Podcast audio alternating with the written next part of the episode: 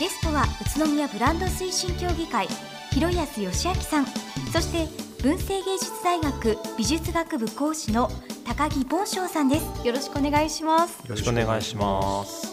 まずは広安さん宇都宮ゆかい CM コンテストについて教えていただけますか？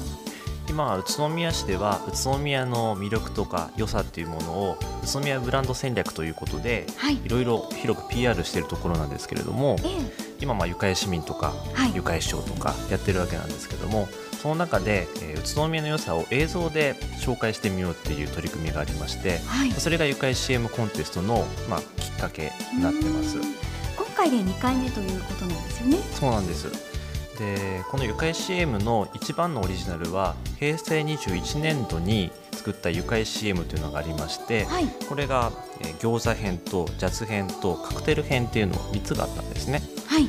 で例えば餃子編ですと、えー、結婚披露宴で欠かせないセレモニーというとウェディングケーキの入刀というのがありますけれどもそれが、えー、宇都宮の場合はケーキになって餃子に入刀するという、まあ、そういう普通だとないかもしれないけれども爪とあるかもしれないっていうそういうコンセプトで作った CM それが一番のオリジナルになってるんですね。はいでやっぱりゆかり CM を見た方がそんな感じでこう、すごく面白いねっていうふうにご非常に好評だったんですね。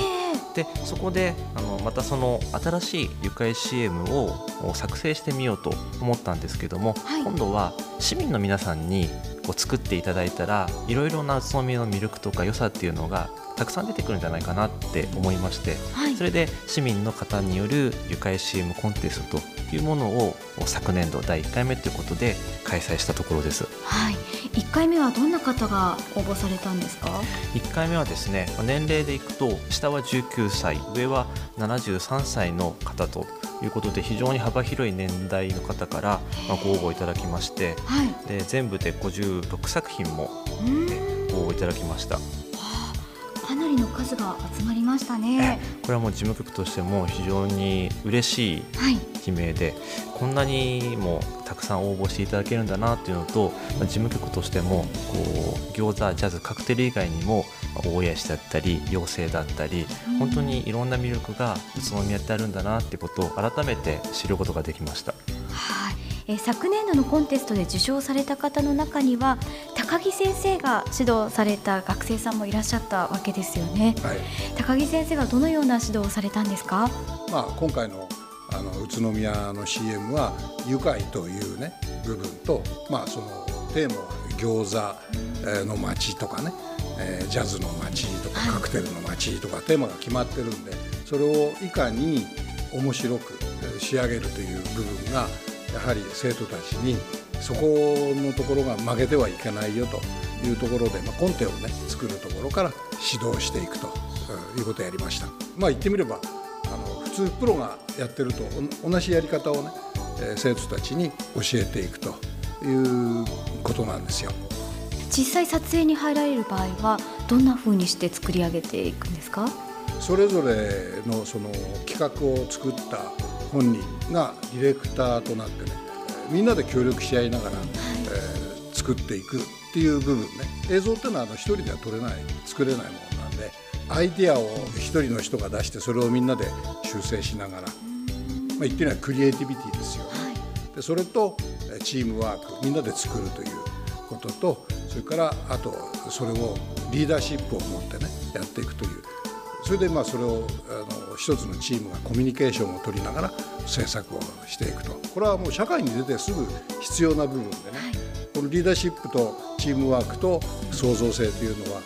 すぐ世の中に出て必要な部分なんでそれをまあ CM を通してね実践として作らせていくということをやってるわけです。あの学生さんっていうその活動の枠を飛び越えてさらにその社会への広がりとかそういった部分にまで通じますよね。そうですね。やっぱりあの大学生っていうのはもうそうですよね。やはり自分自身の頭の中で考えてで撮影する場合に許可がいる。じゃあ許可はどうして取るか。でとりあえずそこ行って交渉する。で交渉したら書類が何がいるか。というようなことも本人が全部体験するという。ことでまあすごくいいことだと思うんですよね。そしてこうみんなでそれぞれが競い合って自分こそグランプリになるんだっていうような熱い気持ちを持てるっていうのが本当に素晴らしいコンテストだなとチームワークなんですよね。高木先生、今年は2回目ということで生徒さんたちの様子はいかがですか？そうですね。今年はね、まあかなり時間もなかったんですけれども、はい、ちょうど夏休みに入ってね。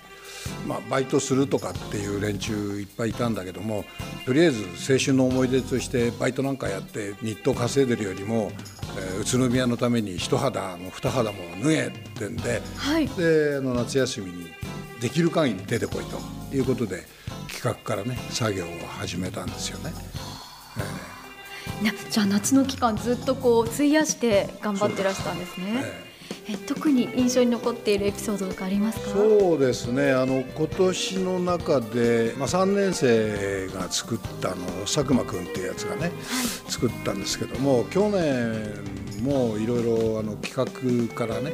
やらしたんですけれどもまあ去年は全くね企画ができない子でね、えー、でお前はもう企画に向いてないからもう企画なんか出さなくていいっていうことをまあ言ったんですけれども今年あのなんか心をどっかで入れ替えたかで夏休み出てきましてね、はい、であの餃子狼男ってあの企画をね作りたいってんでじゃあどういうんだっつったら月を三日月を見た三日月が餃子に見えてそれを見た男が狼男に変身して餃子を食べたくて餃子のお店に飛び込んだらほっとして普通の人間に戻った。単純な話なんだけど。でそれ面白いじゃないか。じゃあじゃあどういうふうにあの変身するんだっつったらあの、えー、技術的にはモーフィングっていうね方法がありましてその技術を使って狼男に変身したと「おおやらやれやれ」っていうことで、はい、えー、やらしたらまあことのほかいい作品ができたんでね、えー、お前はひょっとすると天才じゃないか。っていうことで、えー、あの用意をしたら本人すごく自信それでつけましてね、はい、まあ本人これはもう絶対グランプリ取れるな。なんてね、えー、あの自信持ってたんですよ。はい。去年はもう出さなくていいとまで言われた子がそうですそうです、えー、1年間で変わるものなんですね。だからやっぱりなんかねあのきっかけ作ってそのきっかけをうまくこう誘導するとね人間ってとてつもないあの力発揮するっていうのは目の当たりに見たんでね。だからまあ捨てたもんじゃないなと思ったりしてるんですけれども。